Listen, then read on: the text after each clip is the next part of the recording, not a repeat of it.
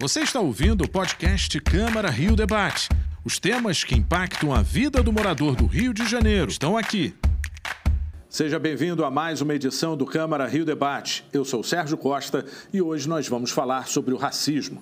A definição: um conjunto de teorias e crenças que estabelece uma hierarquia entre as raças, entre as etnias, mas na prática revela muitos detalhes que vão ser desvendados neste debate. Para falar sobre este assunto, eu recebo três convidados no programa de hoje.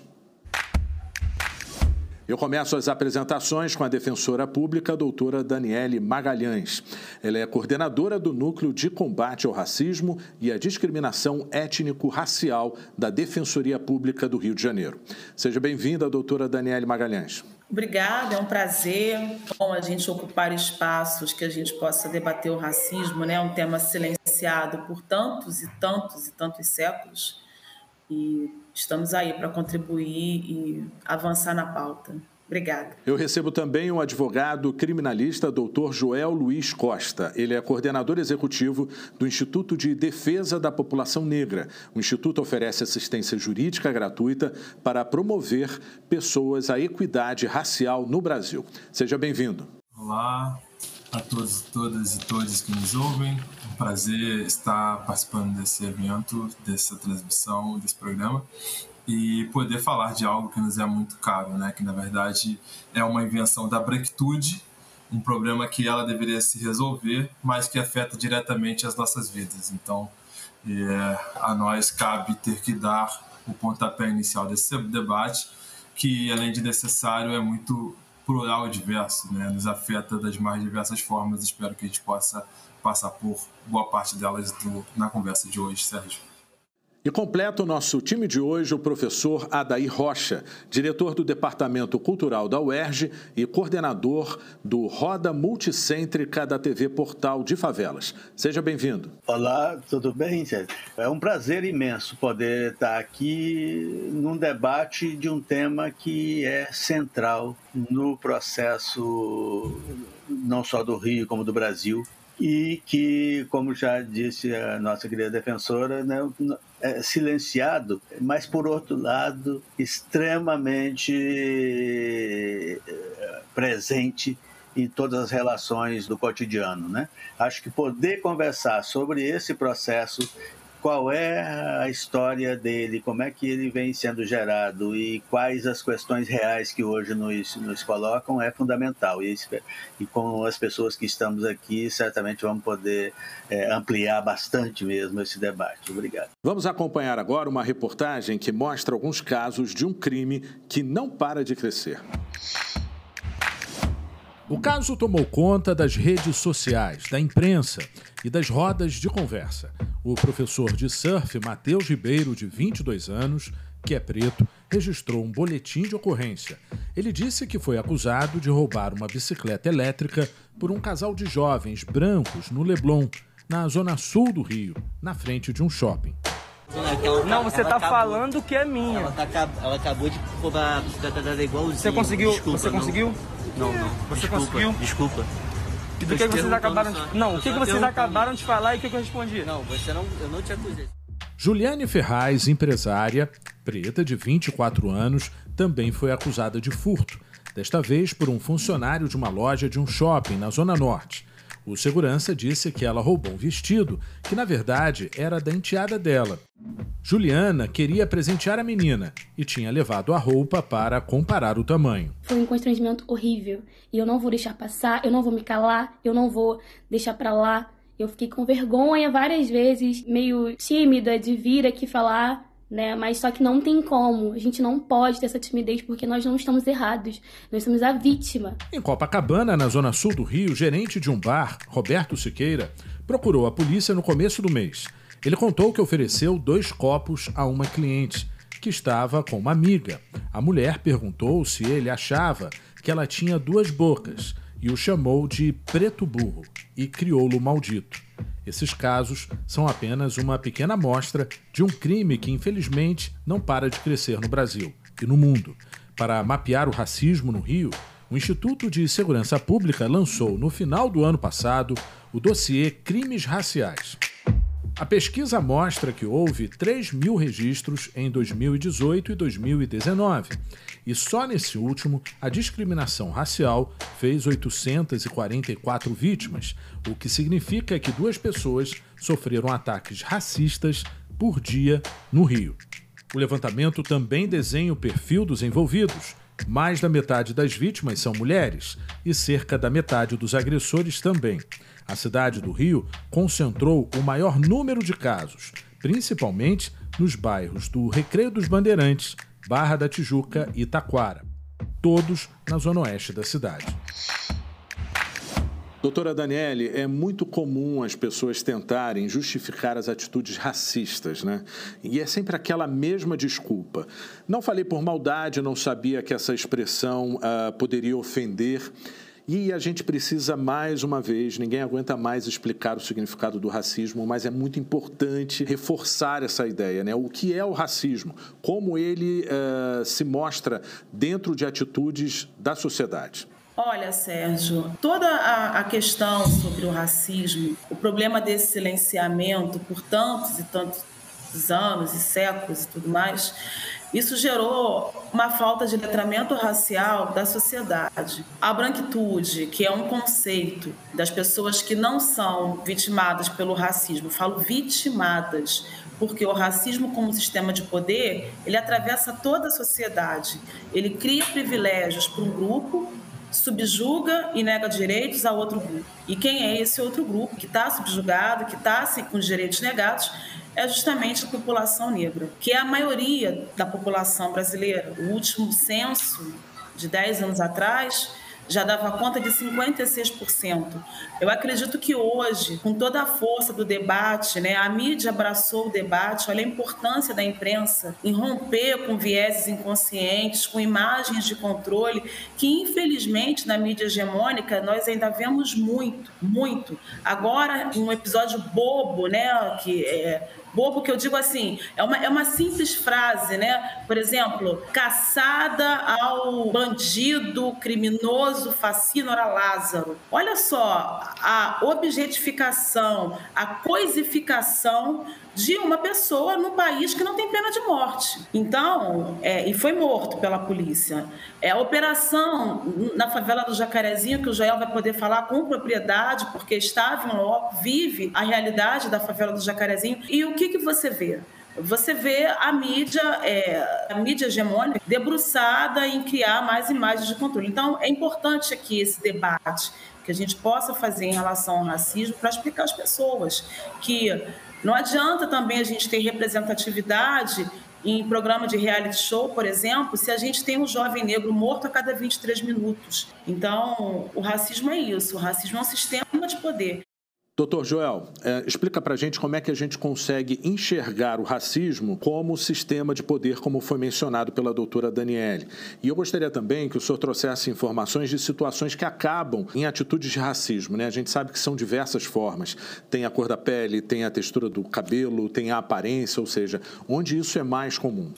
É, Sérgio, trabalhar o racismo a estrutura de poder, eu acho que é essencial partir dessa informação para que a gente encerre alguns mitos, né? Que é, antes da gente conseguir aprofundar, às vezes tem que consertar é, erros de pessoas ignorantes que trazem a desinformação.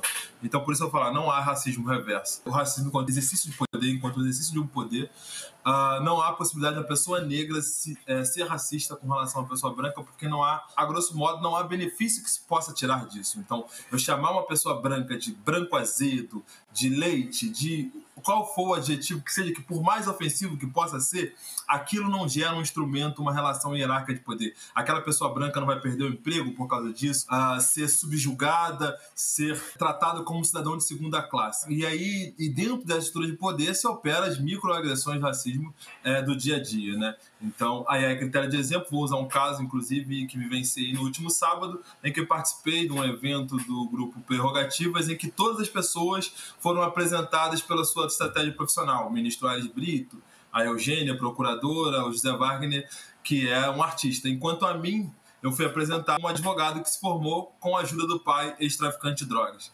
Então, toda a minha trajetória profissional, intelectual e acadêmica foi, é, foi subjugada, foi aniquilada, foi deixada de lado para apenas me resumir ao homem negro com uma história peculiar que está aqui dividindo a tela com a gente. Tem dois nomes, né? Esse é o racismo operando e tem uma questão muito específica a ser abordada que é o epistemicídio, que é matar, que é aniquilar a nossa produção de conteúdo, conhecimento, vivência, expertise, informação e tudo mais. Então, essas mais variadas formas que o racismo opera no dia a dia, que mostram o quanto ele é não é apenas uma palavra, não é simplesmente chamar alguém de macaco e falar, ah, mas por que macaco é um bicho tão legal. Isso é coisificar, é objetificar. E a doutora Denise já passou muito bem sobre isso. Costume da analogia da pessoa preta com macaco não é porque o macaco é isso ou aquilo, que é alto ou baixo, pequeno ou grande. É animalização. É tirar da pessoa negra a possibilidade de ser encarada como humano, a desumanização da pessoa negra. Todo o esquétipo e toda a construção e a incidência, as consequências do racismo dialogam diretamente com a desumanização e a objetificação da pessoa preta.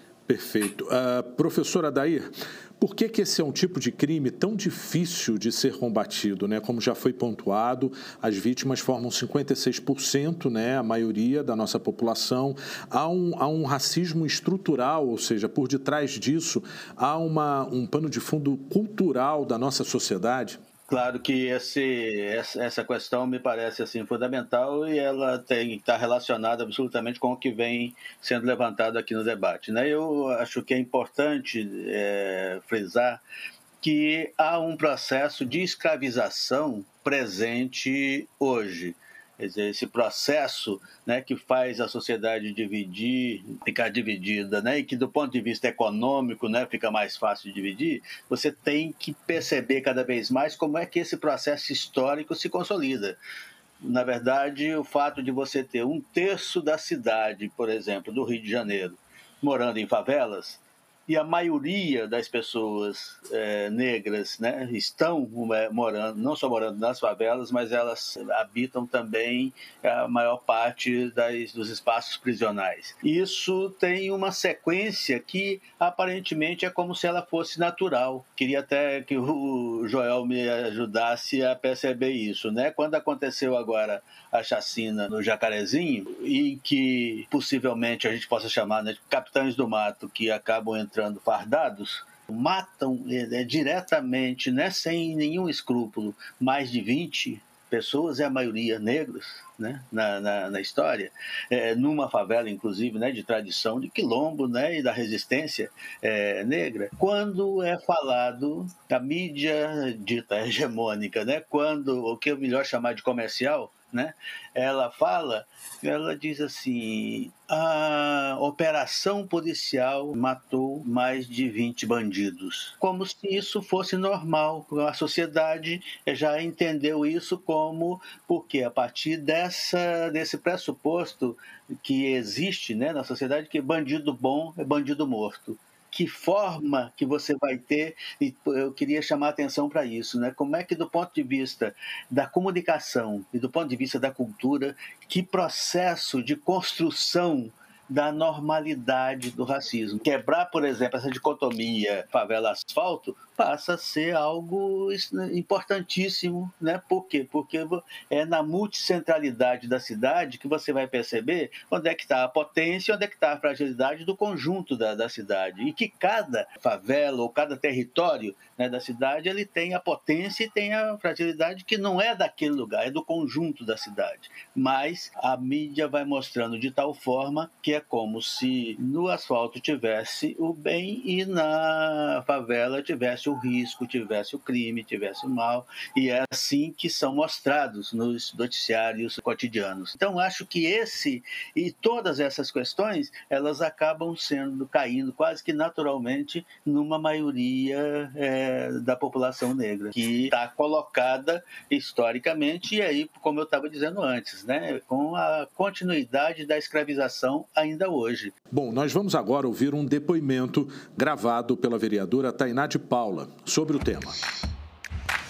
Eu e um grupo de assessores meus, nós sofremos uma abordagem policial recentemente aqui no Rio de Janeiro, que foi alvo, enfim, de muita reverberação nas redes sociais, é, nos meios de comunicação, vincularam muito esse debate, que é um debate que se faz com muita urgência nesse contexto de ódio, nesse contexto de racismo institucional. Acho que o primeiro ponto que a gente precisa apontar é como nós qualificamos é, o debate da segurança pública e é, os nossos agentes policiais. O fato é que, mesmo eu me identificando como parlamentar, mesmo nossos assessores se identificando, é, a atitude foi muito belicosa e eu duvido muito que esta atitude seria a mesma numa área da Zona Sul, com pessoas brancas, é, num território de classe média alta ou classe alta da cidade. É claro que existe um racismo institucional estabelecido, porque, na verdade, existe um racismo estrutural que organiza é, as relações humanas e sociais dessa forma. O inquérito foi aberto, ainda está em curso, os policiais foram identificados e nós estamos aguardando quais serão os desdobramentos. Foi dado é, para nós um prazo de 30 dias, o prazo ainda está em curso, mas tenho certeza que vamos chegar no final dessa discussão com um grande recado, que nós precisamos melhorar as abordagens e as operações policiais e entender que nós precisamos preparar essa corporação para o grande desafio que é lidar com a segurança pública, mas também lidar com as questões de raça, classe e gênero. Quero fazer aqui uma referência que, infelizmente, meu caso não é isolado, né? Na verdade, ele é incomum porque é uma abordagem policial que não termina em tiroteio, não termina em execuções, que é a natureza da maioria das abordagens policiais do Brasil, assim como os autos de resistência, assim é, como as abordagens em territórios de favela e periferia de norte a sul. Quero fazer menção, claro, ao caso do Mateus, ao caso de vários, é, várias pessoas negras que são abordadas cotidianamente é, de forma belicosa, de forma raivosa e de forma discriminatória. Eu acho que, como figura pública, meu trabalho é quase que pedagógico da gente discutir racismo, da gente discutir raça, da gente discutir o lugar do negro no Brasil e entender que todos esses debates são muito importantes e urgentes na construção de uma outra democracia, de um outro modelo de segurança cidadã, de inserção de negros e negras é, nas, nas estruturas de segurança pública e no debate das instituições. Doutora Daniele, ouvindo então agora o depoimento da vereadora Tainá de Paula sobre o tema, eu trago alguns números do Instituto de Segurança Pública. Por exemplo, 844 pessoas foram vítimas de racismo em 2019. A gente sabe que muitos números uh, são.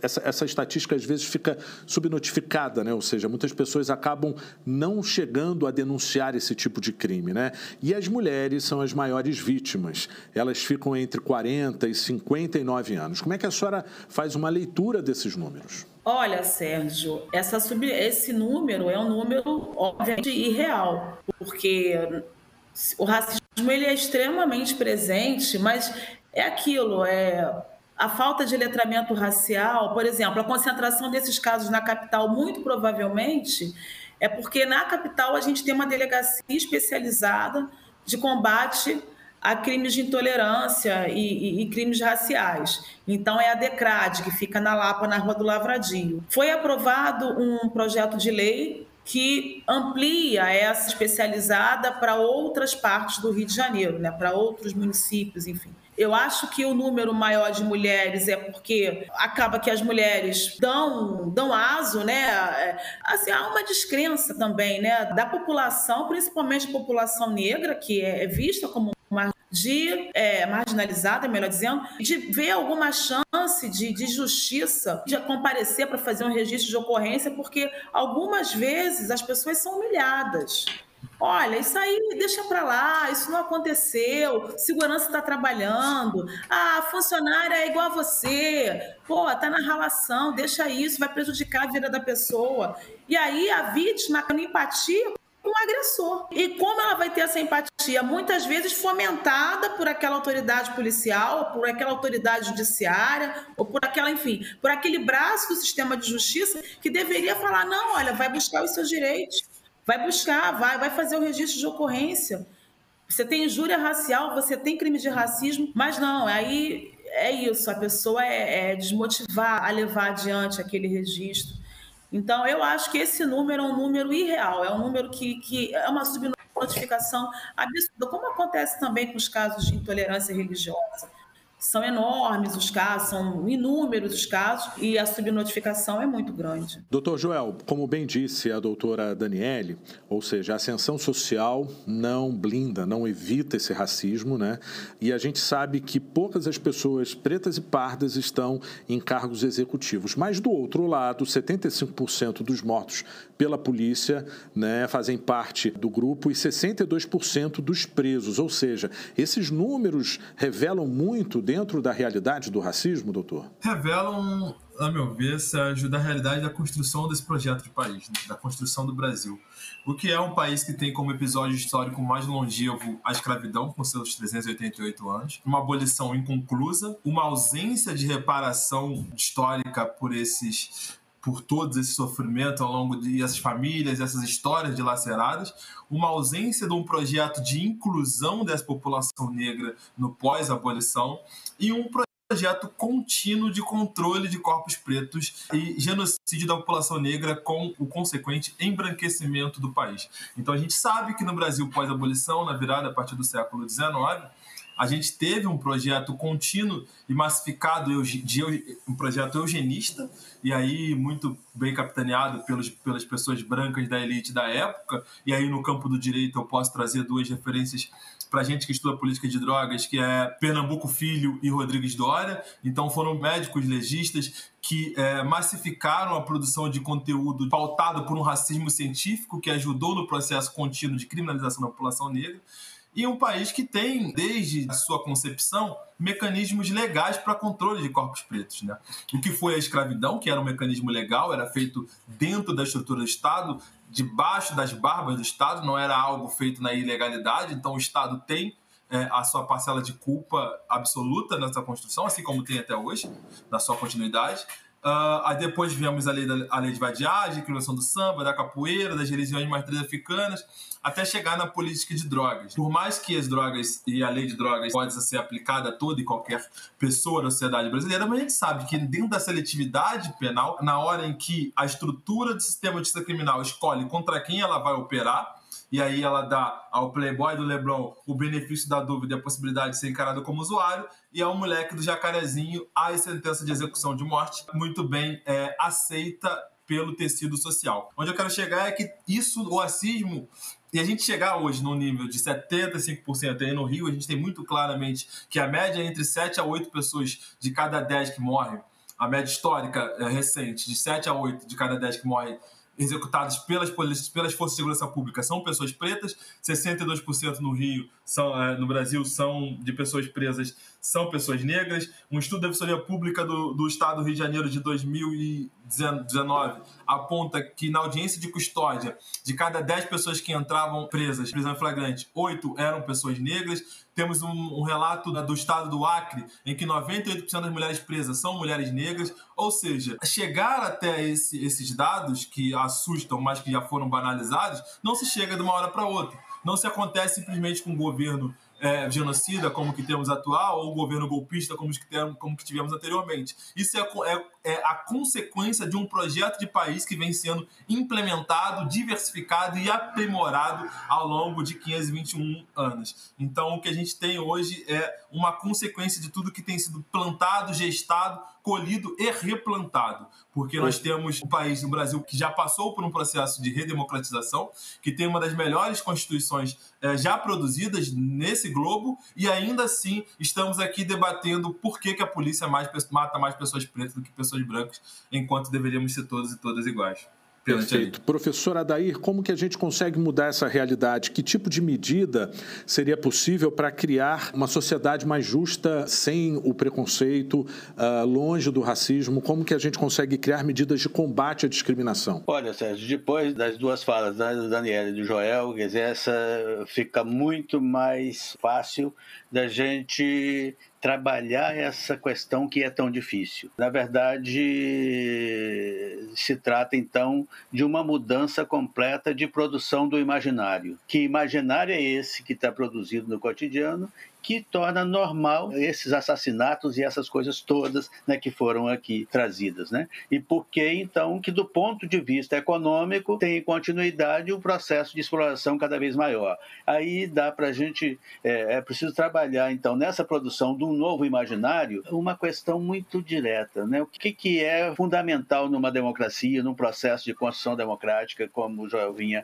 trabalhando? É a relação entre acesso e direito. A Constituição fala dos direitos né, de todos serem iguais perante a lei, portanto, de ter acesso. Só que, se, se não tiver acesso, cessou o direito.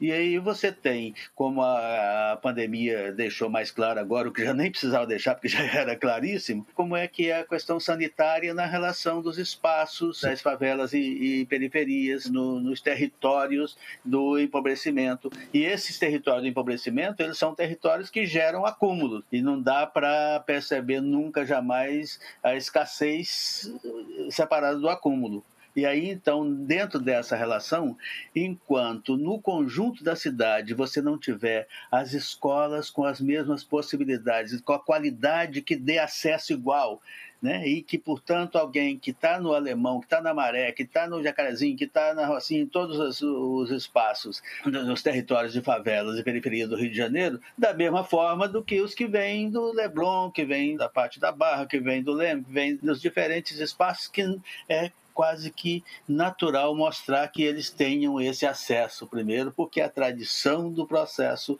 é, autoritário é construída assim. E aí é importante, né, como já se referia, né, de da gente estar agora nesse processo genocida e que foi precedido por, por golpe, o, é só percebermos quais foram as razões de impeachment anteriormente não tinha razões nenhuma, inclusive a própria razão colocada, né? não tem. As razões reais eram essa questão que você está levantando, que é a possibilidade de uma distribuição mínima de renda que é a possibilidade do acesso da população negra, da população empobrecida, à universidade. Eu posso falar disso assim com muita, até com muito orgulho, porque trabalho em dois espaços, em duas universidades, né, a PUC e a UERJ, onde essa questão foi trabalhada de forma sistêmica. Eu fui professor da Marielle na, na PUC e, aí, ao mesmo tempo, posso citar o Michel, posso citar a Gisele, posso citar não,